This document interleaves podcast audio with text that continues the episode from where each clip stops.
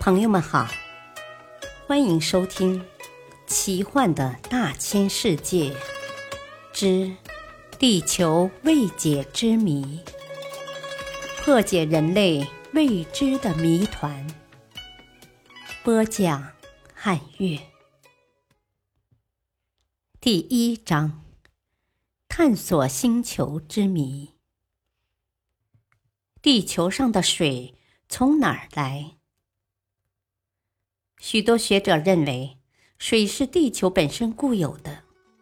早在地球形成之初，水就以蒸汽的形式存在于炙热的地心中，或者以结构水、结晶水等形式存于地下岩石中。地球在最初的五亿年，火山众多且活动频繁。大量的水蒸气及二氧化碳通过火山口喷发出来，冷却之后便渐渐形成河流、湖泊和海洋，即所谓的出生水。可是，随着火山研究的深入，科学家们发现，火山活动所释放的水并非所谓的出生水，而是新近融入地下的雨水。这无疑是对地球之水与生俱来理论的挑战。为了寻求地球水的渊源，人们把目光投向了宇宙。美国何伊华大学的天体物理学家路易斯·弗兰克和他的研究小组提出了一个惊人的理论：地球上的水来自外太空的冰彗星雨。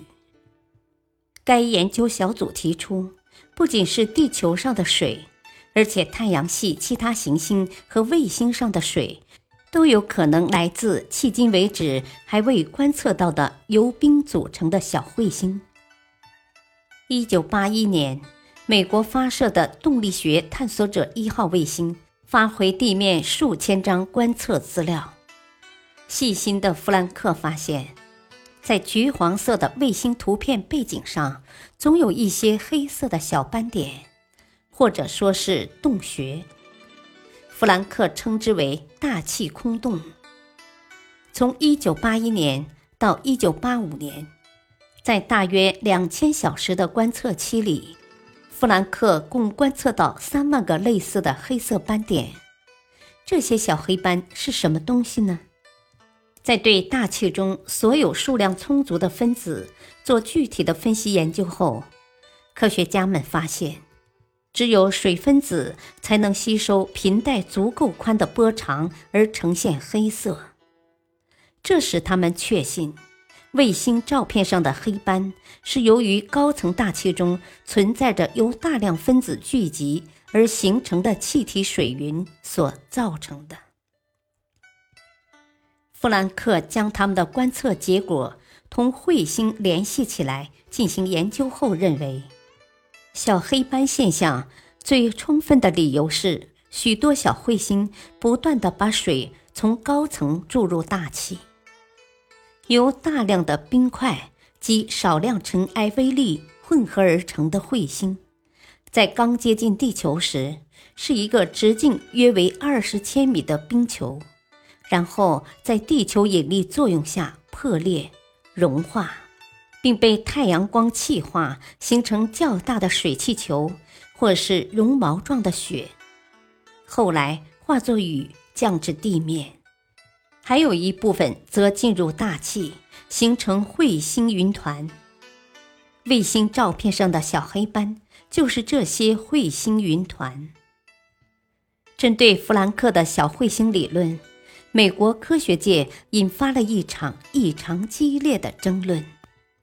科学家们虽然没有对卫星图像上的那些黑点或带状物表示异议，却不同意弗兰克做出的这些水将全部降落到地球上的解释。然而不久后，美国弗吉尼亚技术大学和约翰逊航天中心的科学家们。联手打开了一块陨石，结果竟在里面发现了奇怪的紫色晶体。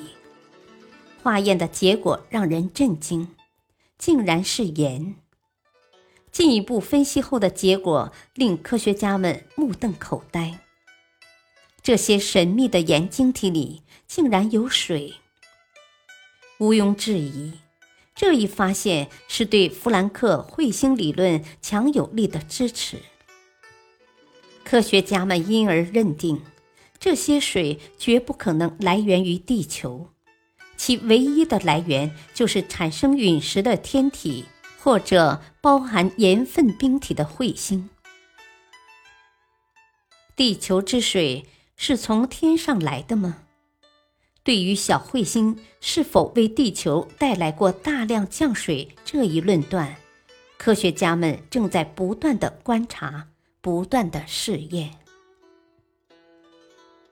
科普小知识：据估计，全世界海洋的总水量有十三点七亿立方千米。如果把所有的水集中起来，做成一个水球，这个水球的直径可达一千四百千米。感谢收听。再会。